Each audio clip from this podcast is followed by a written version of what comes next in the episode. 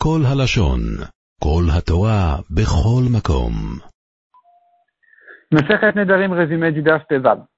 La Gemara s'était arrêtée sur une contradiction dans Shmuel, à savoir, ou plutôt sur une question, sachant que Shmuel a dit qu'un homme ne peut pas être makdish une chose qui n'est pas encore arrivée au monde, d'avoir sur le olam, comment dans les Nedarim ça peut marcher qu'une femme puisse interdire son travail à son mari pour après le divorce, alors qu'aujourd'hui elle est soumise à son mari, elle est engagée à son mari, et voilà qu'elle fait aujourd'hui un Neder pour après divorce. Comment ça peut marcher une chose pareille? L'Agmara essaye de prouver que ça peut lui marcher, de même qu'un homme peut dire à son ami, voilà, je te vends un champ, quand je le rachèterai, il sera avec Desh. Ça marche. Donc ici aussi ça marche. Elle peut dire, quand je serai à moi-même, après le divorce, je te serai interdit. La Gemara dit, mais non, mais c'est différent parce que, parce que le, le champ, aujourd'hui, il est à lui.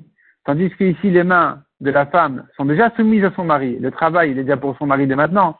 Donc, on n'a pas la preuve que ça peut, que ça peut marcher. La Gemara a, beaucoup de mal, finalement, à savoir à quel cas exactement comparer ce cas-là. Chaque fois que la Gemara fait une comparaison, elle repousse.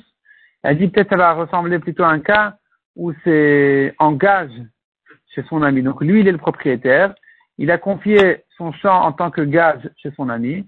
Il a dit, voilà, pendant dix ans, je ne peux pas le racheter, comme ici la femme qui est propriétaire de ses mains, mais qui, en fait, le travail n'est pas pour elle aujourd'hui. Donc c'est comme le gage où finalement il peut même pas le racheter dans les dix ans, de même que la femme ne peut pas se racheter, se divorcer.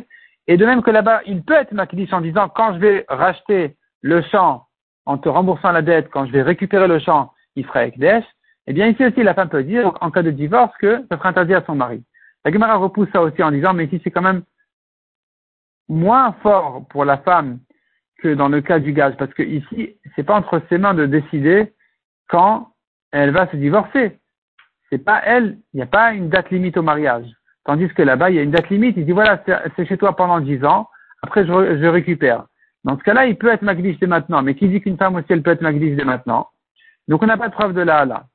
La Gemara dit finalement, il faudrait donner une, nouvelle réponse et de dire que puisqu'il s'agit ici d'un konam, d'un neder, le neder il est tellement fort, le konam il est tellement fort, qu'il est considéré comme une kdushat à gouffre. Kdushat à c'est-à-dire, c'est pas qu'il y a uniquement une kdushat de valeur sur telle et telle chose. C'est-à-dire, cette chose-là, en fait, elle est comme une sorte d'hypothèque pour la kdusha de sa valeur. Non. C'est l'objet lui-même qui est kadosh. C'est comme un korban. Donc ici, une femme qui a fait un konam, ça ne peut pas s'annuler comme ça. C'est très fort, ça fait, sauter, ça fait sauter tous les engagements. La Gemara donne l'exemple de quelqu'un qui a hypothéqué, par exemple, son taureau, à son prêteur. Et voilà qu'il est maquillé son taureau en disant mon taureau il est korban ola. Ce ekdesh là fait sauter l'hypothèque.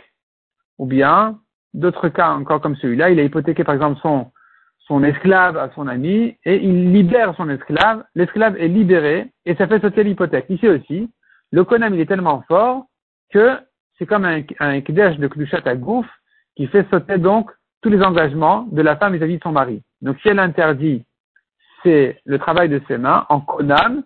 Ce konam-là, eh bien, il pourrait, il pourrait s'interdire effectivement. La Gemara dit, mais si c'est comme ça, alors pourquoi tu dis que, pourquoi, pourquoi il est question d'attendre le divorce? Dès maintenant, ça devrait être déjà interdit. Réponse oui, effectivement, dès maintenant, c'est interdit. Même si tu veux dire que non, les Chachamim ont renforcé les droits du mari, et que donc dès maintenant c'est pas interdit, je te dirais quand même qu'en tout cas, au moins au moment du divorce, c'est sûr que ça sera interdit, donc il doit l'annuler. Mishnah suivante. Un homme qui a annulé le neder de sa femme. Et il s'est trompé. Il a cru que c'est sa femme qui a fait le neder alors que c'était sa fille, ou que c'était sa fille alors que c'était sa femme. Il a cru qu'elle a fait un neder de Nazir alors que c'était de Corban, de Corban alors que c'était de Nazir. Il a cru qu'elle avait interdit les figues alors que c'était des raisins, ou les raisins alors que c'était des figues. Dans tous ces cas-là, la fara n'est pas valable, il doit re-annuler le neder.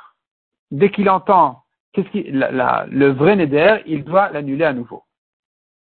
עולם שלם של תוכן מחכה לך בכל הלשון, 03 617 1111